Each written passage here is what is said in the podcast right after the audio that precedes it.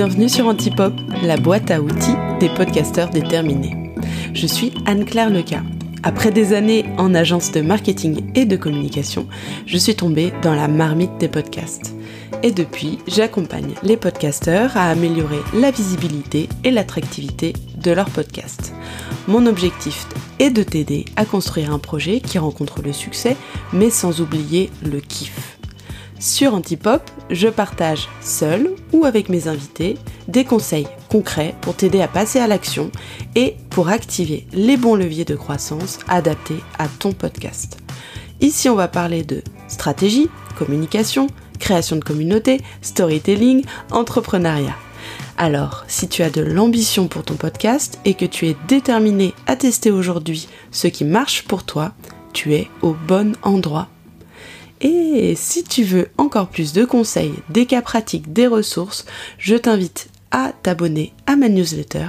Tu recevras en cadeau de bienvenue une surprise. Allez y c'est parti pour l'épisode du jour.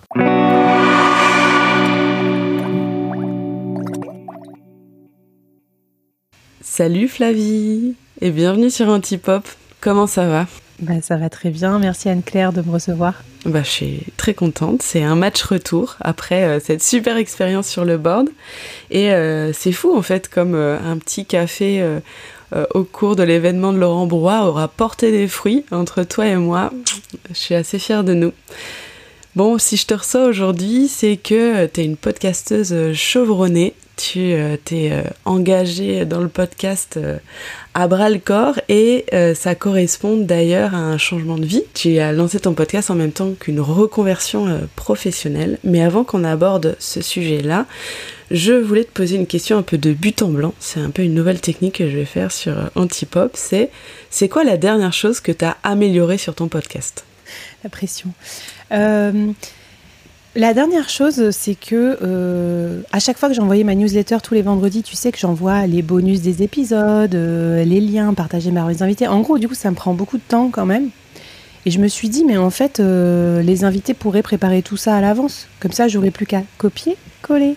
Parce que je fais déjà quand même beaucoup de boulot hein, pour le board gratuit, tout ça. Donc voilà, je me suis dit des fois, au lieu de râler tout le temps sur tout le temps les mêmes trucs qui t'arrivent, reviens à la source, le process de départ et donc j'ai corrigé mon kit euh, d'interview invité. Et donc toi tu as eu la nouvelle version puisque par exemple tu devais préparer en amont de la mini-série un template. Et c'est ce template que j'ai pu envoyer ensuite à tous mes heureux euh, abonnés à ma newsletter. Et c'était trop bien.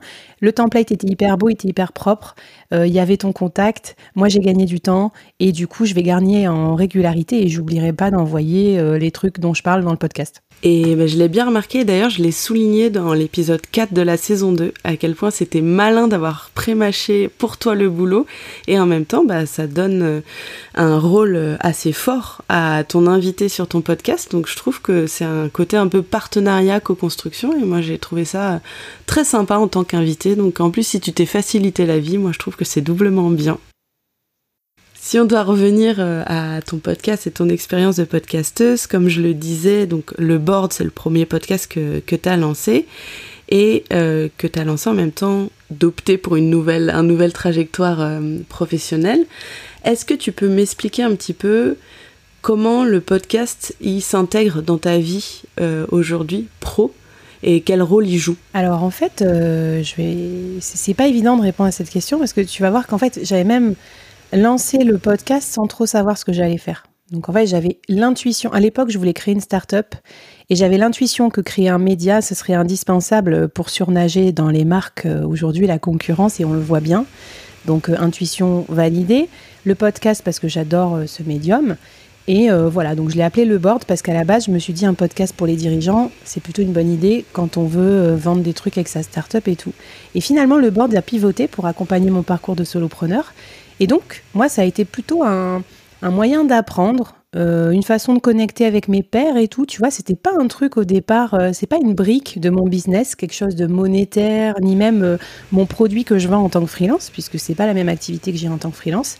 Et ça l'est devenu Mais au bout de très longtemps, tu vois, au bout de deux ans, deux ans et demi, quand les gens qui ont constitué la communauté ont commencé à me dire bon bah oh, euh, bah, euh, tu veux bien m'aider sur ça euh, Elles sont où tes formations machin? Là, je me suis dit ah bah faut peut-être que je m'en occupe.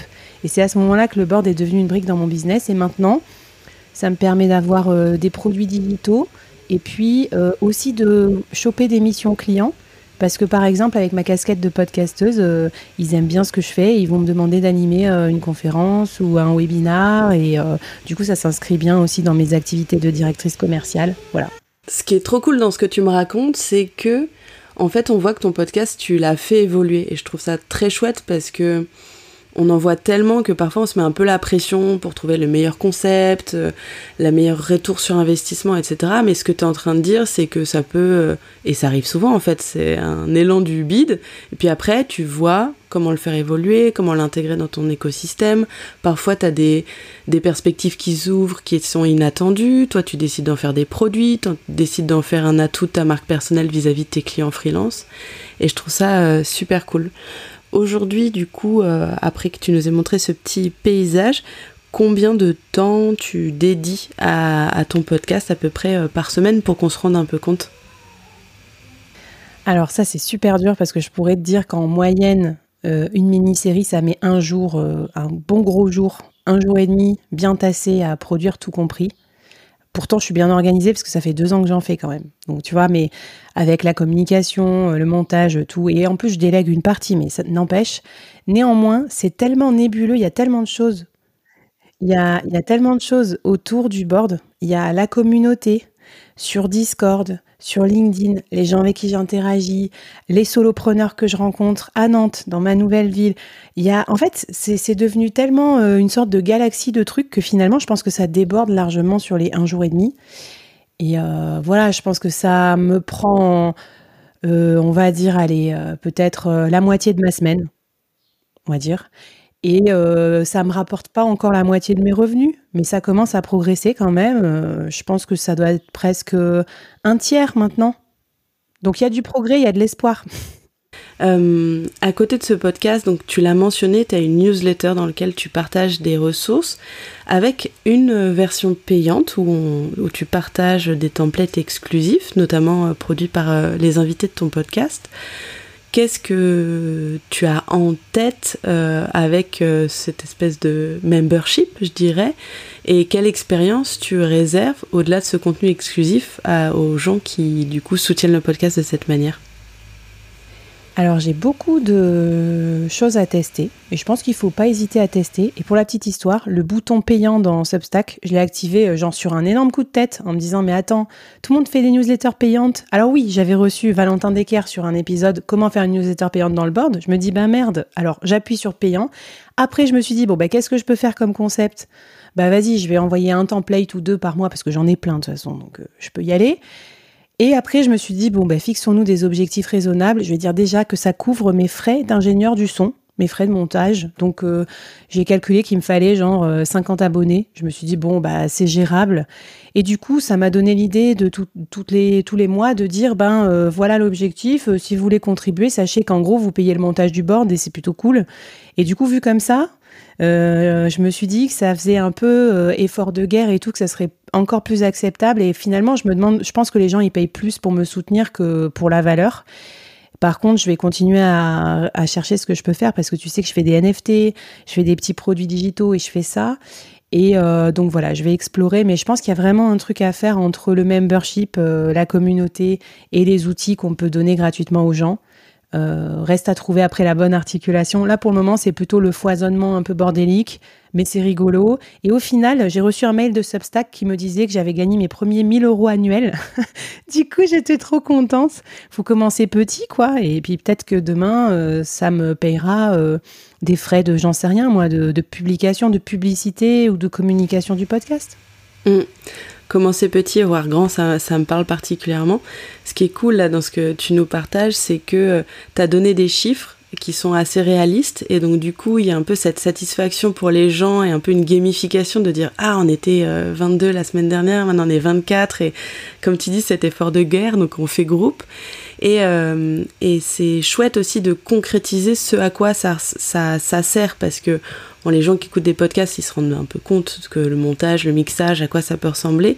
Et donc, du coup, il y a ce, sentiment de savoir pourquoi on fait les choses et euh, avec le biais de réciprocité qui est un biais cognitif que Marine, d'ailleurs, Marine Soichot, que tu connais aussi, utilise dans sa, dans sa newsletter. C'est euh, cette newsletter m'a demandé X heures euh, pour la rédiger, toi, en 30 secondes, tu peux euh, partager cette newsletter et faire grandir le podcast. Donc toi, c'est un peu ce même principe que, tu utilises. Et euh, c'est hyper...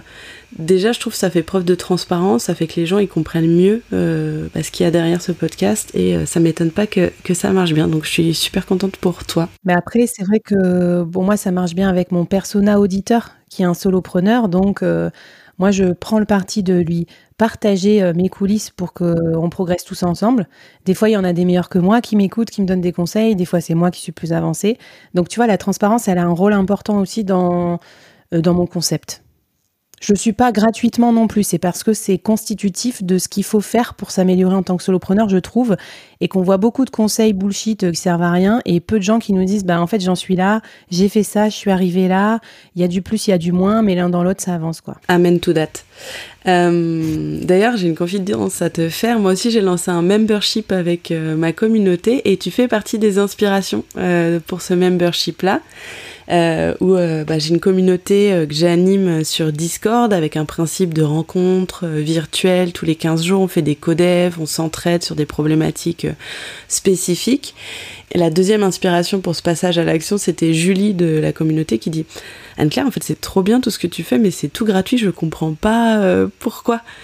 Et j'ai fait Ouais, d'accord va falloir que, va falloir que je monétise une partie. Donc j'ai isolé un type de codev pour le rendre euh, payant parce qu'il a énormément de valeur. On va se concentrer sur euh, sur une problématique précise. Et aussi j'ai fait de l'économie d'échelle, c'est-à-dire que j'ai proposé les masterclass qui sont disponibles pour les membres euh, de Puzzle, ma formation long terme, en membership. Et donc du coup, Julie et toi, bah merci pour m'avoir mis un petit coup dans les fesses pour, euh, pour lancer ça. Et je te dirais, pareil, euh, je serai transparente sur, euh, sur comment on, on va s'y prendre et comment ça progresse. Aujourd'hui, je t'ai invité pour ton, ton expérience particulière de, de, podcasteuse, mais aussi pour un talent particulier que tu as. Euh, c'est celui, on l'a vu, de tester des choses, de monétiser et, d'avancer euh, au fur et à mesure. Et comme tu dis, bah, il faut tester plein de trucs, et c'est ton cas. Tu euh, as testé plein de choses, notamment pour la recherche de sponsors et de partenariats payants pour monétiser ton podcast.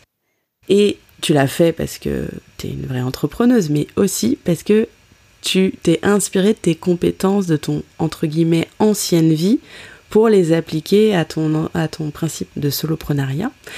Est-ce que tu peux me dire un peu quel est ton rapport à la vente? Parce que c'est quelque chose qui fait peur à beaucoup de personnes.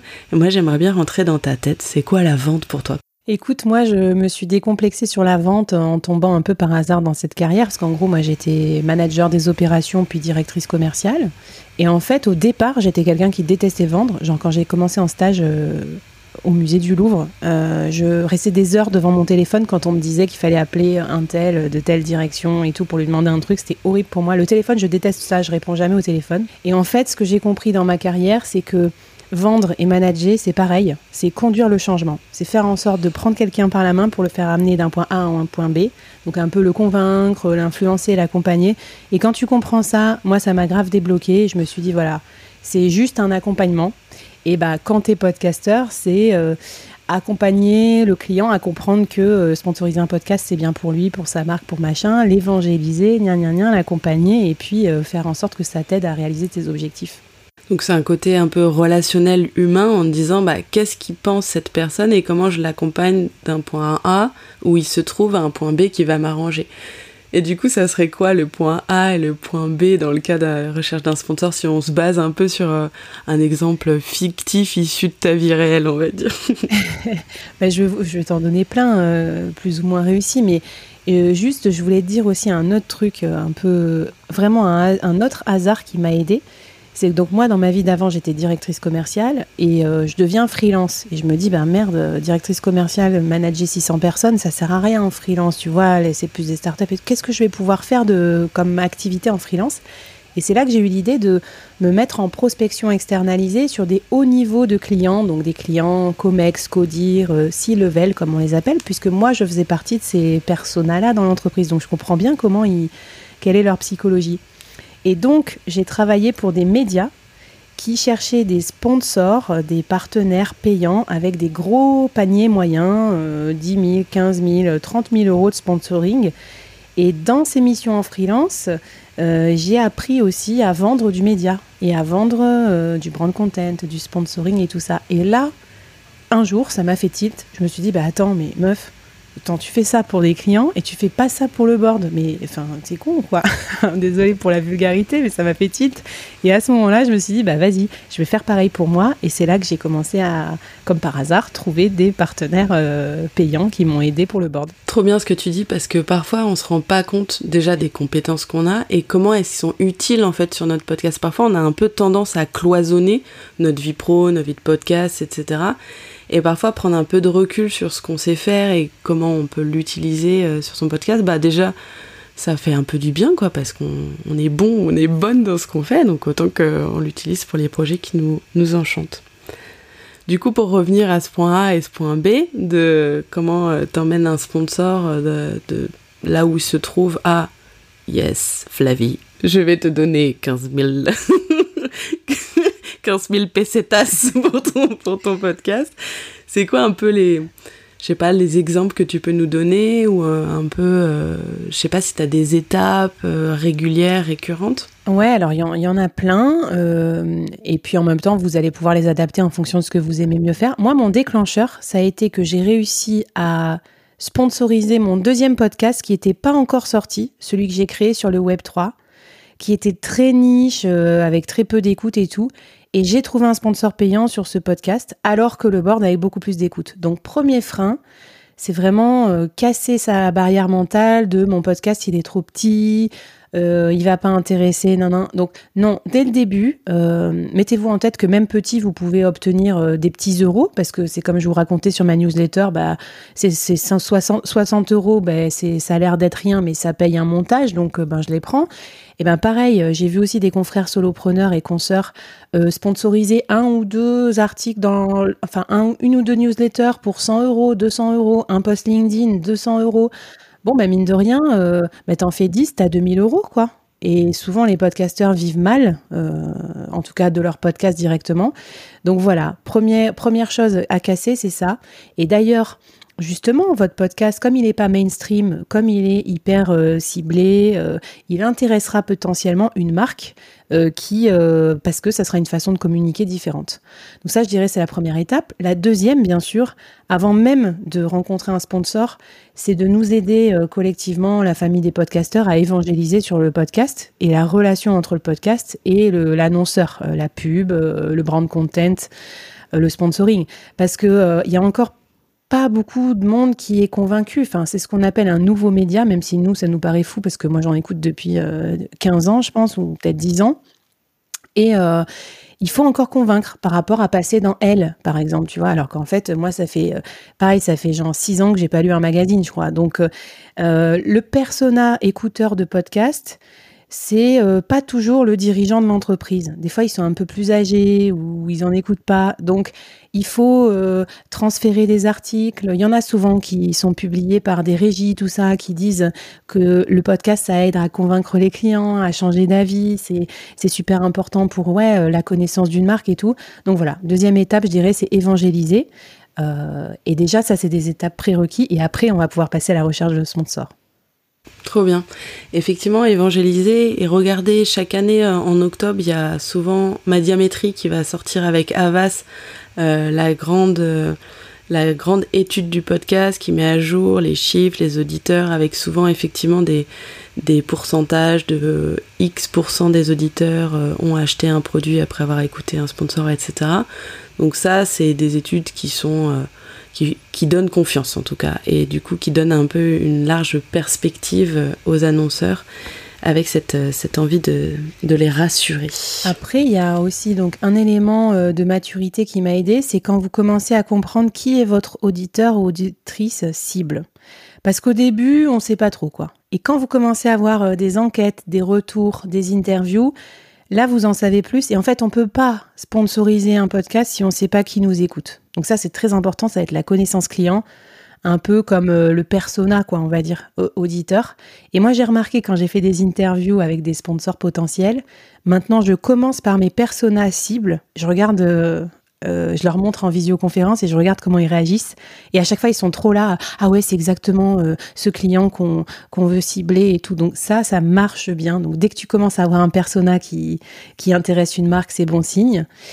Et puis aussi, dernière, dernière idée un peu préalable avant d'aller prospecter comme ça dans le dur, soyez open à différents formats parce qu'on parle beaucoup de sponsoring. Mais en fait, le sponsoring, c'est super chaud. Hein. C'est vraiment le stade ultime. C'est en gros, ils payent pour, euh, pour mettre une pub. C'est pas souvent le plus efficace. Alors, pour la marque, en tout cas, le plus héroïste. Pour toi, le podcasteur, c'est cool parce que t'as rien à faire. Mais avant d'arriver au Graal, t'as rien à faire et ils te donnent de l'argent. Il y a plein de petits stades avant, comme par exemple le brand content, contenu de marque. Par exemple, moi, j'ai fait un épisode co-brandé avec euh, des marques qui s'intéressent à des freelances. On a choisi un thème ensemble. C'est ma ligne éditoriale, mais euh, la marque fait partie de, de l'épisode. Et ça, bah oui, ça me demande plus de travail que juste mettre un pré-roll, mais je l'ai vendu, tu vois. Donc euh, ça, ça peut être bien. On peut aussi faire de l'influence, c'est-à-dire être sponsorisé en tant que host et pas en tant que podcasteur. Et ça aussi, euh, remarque que m'avaient fait des marques. Souvent, ça les intéresse parce que euh, en tant que personne, par exemple sur LinkedIn, j'ai plus de visibilité que la page euh, entreprise de mon podcast. Donc voilà, soyez aussi open à la géométrie variable des partenariats possibles. Et enfin, bien sûr, le partenariat de niveau 1. Faire des échanges de bons procédés. Et moi, par exemple, quand je passe dans Café Freelance, euh, ça me fait un gros boost d'écoute. Donc euh, c'est pas un sponsoring payant, mais en fait euh, c'est aussi indispensable parce que sans ces écoutes, je peux pas monétiser mon podcast derrière. Trop bien.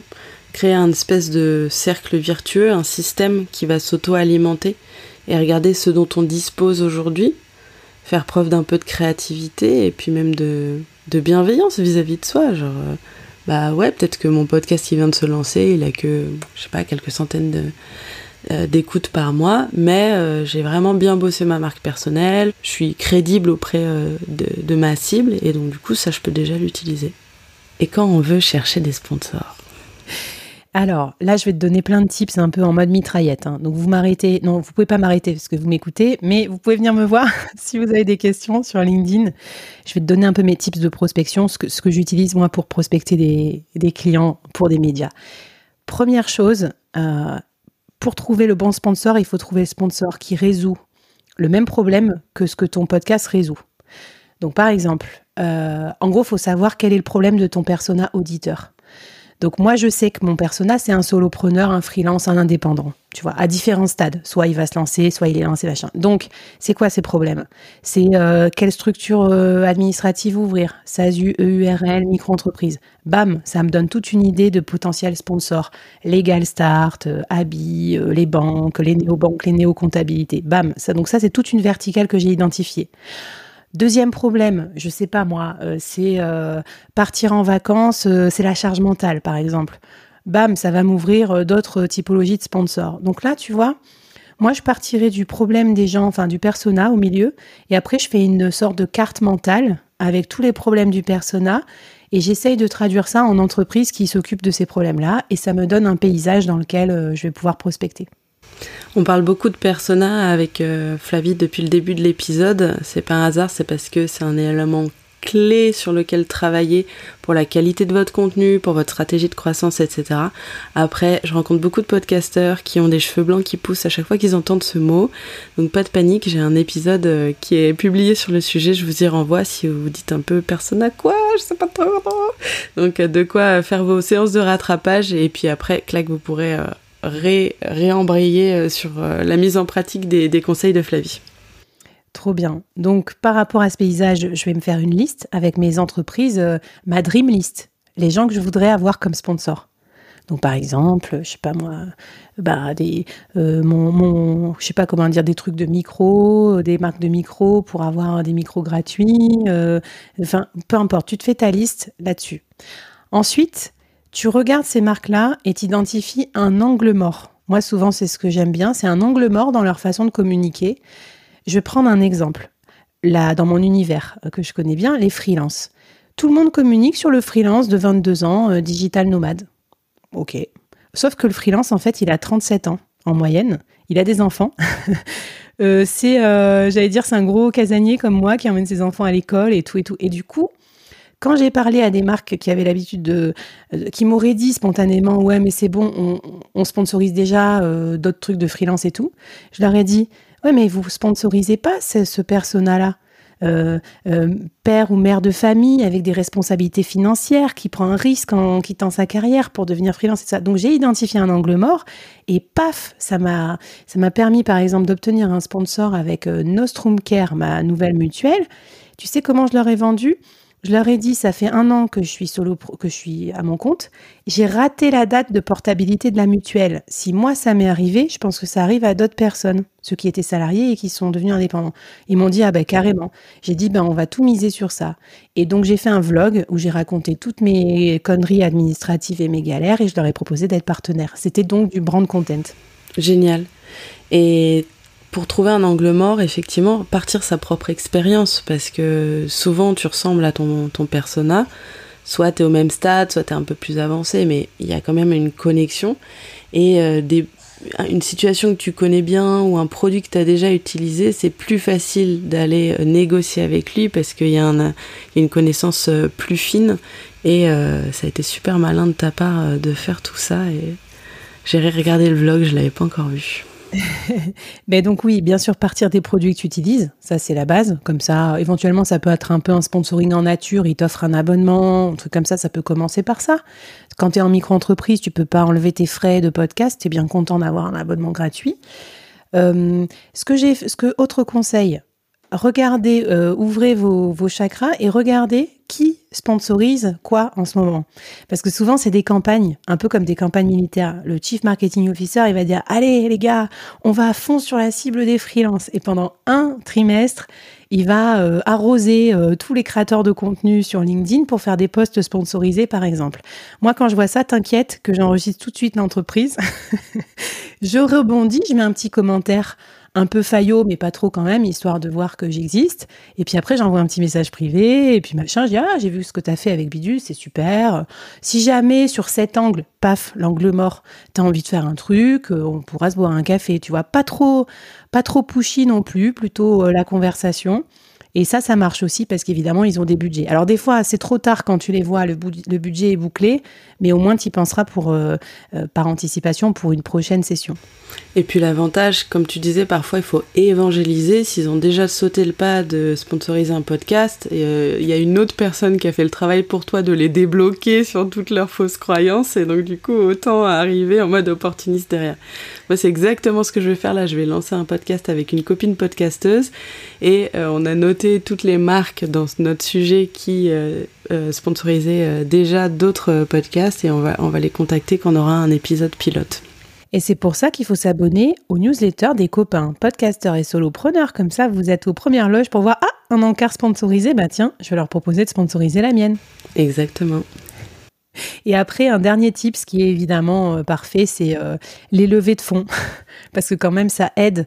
Euh, faut se dire que le sponsoring, le brand content et l'influence, non, l'influence, souvent, ils le font assez tôt, mais sponsoring et brand content, c'est vraiment des dépenses quand même conséquentes, souvent pour des, des, entreprises qui ont du budget. Et donc ça, ils le font que s'ils ont vraiment de quoi voir venir, donc levée de fonds. Et souvent, moi, mes clients, c'était levée de fonds. Et donc, ils me contactent dans le cadre d'une campagne. Et là, c'est beaucoup plus simple parce que, euh, parce que si vous passez en plus en premier, voilà, vous proposez vos prix, vous pouvez accompagner plus longtemps sur la durée. Euh, donc, euh, il y a un filtre sur Sales Navigator pour voir les entreprises qui ont levé des fonds dans les 12 derniers mois. Et sinon, il y a Madines, il y a la liste des boîtes qui lèvent des fonds dans la French Tech. Voilà, ça peut être utile. Trop malin. Parce qu'en fait, pour recadrer un petit peu euh, ce conseil-là par rapport à une approche théorique de la com, on dit que quand on communique, donc quand on est un annonceur et qu'on décide d'investir dans de la pub, c'est qu'on a soit un objectif de notoriété, de se faire connaître de plus de personnes, soit de se faire aimer encore plus de ces personnes, soit de vendre des entreprises qui n'ont pas encore levé de fonds, ils vont pas sponsoriser des podcasts parce qu'on le sait, c'est pas très héroïste comme tu disais euh, Flavie. On est plus sur, euh, on va jouer sur une image de marque, sur un côté un peu premium ou se faire connaître d'un nouveau, euh, d'une nouvelle cible bien bien identifiée. Et donc savoir qu'ils ont des fonds à cramer, faire grandir leur notoriété, leur marque, ben, on sait que c'est des bons clients et que il y aura peut-être plus de de campagnes récurrentes avec eux ou que ça sera plus facile de les convaincre. Ouais, tout à fait. Et donc voilà, ben après, une fois que tu as ça, euh, tu as ta liste, tu les, tu les contactes. Moi, j'utilise beaucoup LinkedIn hein, parce que c'est très pratique. Et puis après, tu construis bien sûr euh, ton, ton kit média pour essayer de présenter de la façon la plus attractive possible aux yeux d'une marque. Toujours pareil, hein, pas aux yeux du podcasteur, aux yeux d'une marque, ton concept, ton podcast. Et là, c'est pas de la tarte, mais là encore, il y a des petits tips pour, euh, pour y arriver. Trop bien. Un kit média, c'est un document euh, du coup que tu vas joindre à ton email de, prospection, de prise de contact, et qui, comme tu disais, euh, va rassembler les informations les plus euh, convaincantes et essentielles qui va amener notre sponsor d'un point A à un point B pour donner les 15 000 pesetas qu'on attend avec impatience. Est-ce que tu as des petits conseils sur ce kit média euh, Sa composition? Est-ce qu'il doit être beau? Est-ce qu'il doit pas être beau? Est-ce qu'il doit être long? Pas long? C'est quoi ton approche à toi? J'en ai vu de toutes les formes, de toutes les couleurs, euh, pour tous les médias dans lesquels j'ai bossé. Donc euh, franchement, il n'y a pas... Je suis agnostique sur le format.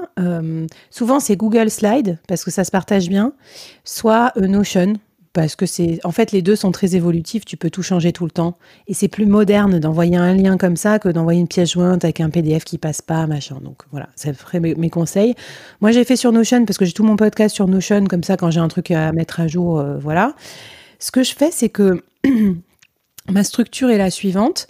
D'abord, je commence par les problèmes de l'annonceur. C'est-à-dire je me mets dans la peau de mon client et je me dis par exemple au lieu d'appeler ça dossier de sponsoring le board. Tu sais comment il s'appelle, mon kit euh, annonceur? Il s'appelle Développer votre entreprise sur la cible des indépendants. Voilà, ben, en fait, c'est juste la traduction. Je me mets dans ses chaussures, comme on dit, et euh, je me dis, ben, qu'est-ce qu'il cherche à atteindre lui? Ensuite, je commence par ces trois problèmes. Ça, c'est la technique de Nina Ramen, le triple vous. Vous, euh, avez du mal à parler de votre produit parce qu'il est chiant. Je sais pas, c'est de la comptabilité. Euh, vous n'arrivez pas à cibler les freelances parce que c'est pas vraiment du B2B classique, c'est des indépendants, nan, Et puis vous, euh, vous avez beaucoup de concurrence. Euh, tout le monde achète des mots-clés sur Google, donc comment faire la différence avec Bidule? Voilà, donc ça, mettons que c'est les trois problèmes. Et là, en fait, ce qui va se passer, c'est que votre client va se dire, ah là, c'est exactement moi, il ou elle a tout compris et tout. Et c'est seulement après que vous allez amener votre podcast comme une solution à ces problèmes. Et donc, euh, première étape ensuite pour parler de vous, vous parlez de vos auditeurs cibles. Qui ils sont Quel âge ils ont euh, C'est quoi le persona euh, Et si vous avez des stats avec des camemberts, des diagrammes, des machins, ça va rassurer. Et là, ils vont pouvoir comparer cette audience avec celle dont ils ont besoin et se dire ah, it's a match. Et si c'est un match parce qu'ils en ont besoin, c'est parfait. Et à la fin seulement, vous mettez euh, vos kits de vos packages d'offres. Et là, moi, je conseille de pas en mettre beaucoup, mais d'en mettre trois, un peu comme un menu, quoi, euh, bronze, argent, or. Et vous faites des packs. Euh, après, on va peut-être rentrer dans le détail de la constitution des packs, mais voilà, comme ça, au moins, ça facilite la lecture. Parce qu'au début, je disais sur mesure, faut surtout pas faire ça parce que les gens, ils sont complètement perdus, ça leur donne pas envie d'acheter. Après, j'ai mis 10 offres, c'était beaucoup trop. Donc faites comme tout le monde, mettez trois offres et ça suffit. Sachant que l'objectif derrière, c'est de faire en sorte que le premier il soit un peu accessible mais pas très attractif. Le dernier, il, il pète la baraque s'il l'achète et qu'en fait ils disent Oh tiens, bah en fait celui du milieu il a l'air bien. Exactement. T'as tout compris à la vente, Anne-Claire. Tu sais comment j'ai appris ça, moi C'est en regardant une vidéo de Albert Moukébert qui parle du biais cognitif qui est à l'origine de, de cette technique de vente. Lui, il utilise les paquets de popcorn et la taille des paquets de popcorn et leur prix. C'était super, super intéressant. Par rapport au package, je pense que c'est pas la peine de, rentrer euh, dans les détails. Je pense que, euh, à moins que tu aies un truc un peu, euh, une petite, je sais pas, une petite formule ou chose comme ça, non, mais en fait, ce que je veux dire par contre, c'est donc n'oubliez pas de mettre tout le corollaire de votre podcast dedans. Votre newsletter, votre LinkedIn, votre Instagram, votre TikTok, euh, whatever. Parce qu'en fait, des fois, on n'y pense pas. Et euh, tout ça, c'est important pour la marque. Imaginez que la marque, elle est nulle, nulle sur TikTok et que vous, vous avez déjà 2000 euh, personnes qui vous suivent, ça va la rassurer d'arriver sur TikTok avec vous, en fait. voilà. Et deuxième chose, pour le pricing, ça c'est vraiment le gros problème, c'est quel prix je fais bah là vraiment, il faut faire un peu une espèce de moyenne entre le coût par mille, euh, la rareté de votre podcast, euh, le coût que ça coûterait à la boîte de faire de la pub. Donc vous pouvez aller regarder le coût des mots-clés, euh, nanan. Et puis, qu'est-ce que ça coûterait à un copywriter ou à quelqu'un de chez eux de créer ce contenu? Donc, tu vois, c'est vraiment un gros, gros mix de tout ça. Tu mets ça dans ta tambouille et tu essayes de sortir un prix euh, à peu près acceptable. Mais vous ne faites pas du coup par mille. Vous proposez un truc un, peu supérieur parce que sinon, euh, euh, en gros, c'est pas du tout viable, quoi. Surtout pour un petit podcast. Oui, surtout que bah, le coup par mille, ça oublie d'inclure tout le temps passé que tu à démarcher, à discuter avec lui, à répondre à ses questions, etc. Donc effectivement, quelque chose de plus global, bah, ça sera plus rentable pour vous. Et euh, c'est moi, c'est une des raisons pour lesquelles je pousse souvent les podcasteurs à lancer une newsletter. C'est que bah, les réseaux sociaux, on y pense souvent assez automatiquement, mais les newsletters, c'est une manière très facile de vendre, puisque en un clic, tu es euh, sur une page produit ou une page de vente euh, potentiellement. Et c'est quelque chose qui marche bien avec les sponsors euh, mm. aussi. Et tu sais, là, c'est l'émergence aussi des communautés. Moi, j'ai créé ma communauté sur Discord. Pareil, c'est un espace aussi. Si demain, on organise un workshop avec une marque pour, j'en sais rien, la comptabilité de la première année des solopreneurs, je suis sûre qu'il y aura des gens qui seront trop contents. Moi, ça m'évitera d'animer. La marque, elle se dira, bah tiens, j'ai un espace là avec exactement des gens dans ma cible à 100%. Genre, il n'y a pas de touristes parce que tu peux pas venir là par hasard. Donc voilà, des, même des tout petits trucs, pensez-y à les intégrer peut-être aussi dans votre offre. Hum, carrément. Vous avez fait des choses autant qu'elles vous servent en fait. C'est ça. Trop bien. Merci euh, Flavie pour euh, tous ces conseils. Je suis sûre que ça aura créé des déclics mentaux chez les gens et que ça sera aussi plus clair euh, chez elles et chez eux pour bah, se, se, mettre en route dans cette étape de monétisation. Surtout, surtout, surtout, si vous passez à l'action, oubliez pas de taguer Flavie, oubliez pas de me taguer dans vos posts, même en, je sais pas, en secret, dans un commentaire caché ou j'en sais rien. Mais franchement, il n'y a rien de mieux que de savoir qu'il y a quelqu'un qui est passé à l'action après euh, avoir écouté un podcast. Euh, on est des humains, après tout. On a envie de savoir dans nos petits cœurs que ce qu'on fait, c'est utile. Et j'en doute pas parce que tout ce que tu nous as partagé, c'était trop cool. Ça m'a donné des idées. Merci beaucoup Flavie pour ton passage sur Antipop et euh, bah, je me réjouis euh, de la suite de tout ce qu'on va mettre en place parce que je sens que ça va continuer d'être riche. Trop bien, bah, merci Anne-Claire de m'avoir reçu et puis bah, à toutes et à tous, bonne, euh, bonne chance dans la, dans la conquête de vos partenaires. Allez hop, à bientôt Merci beaucoup d'avoir écouté cet épisode jusqu'au bout. J'espère qu'il t'a plu et qu'il t'a été utile. Pour encore plus de conseils, je t'invite à t'inscrire à ma newsletter. Et si c'est déjà fait, viens partager avec moi sur Instagram ou sur LinkedIn les idées que ce podcast a inspirées. On se retrouve tout bientôt pour un nouvel épisode.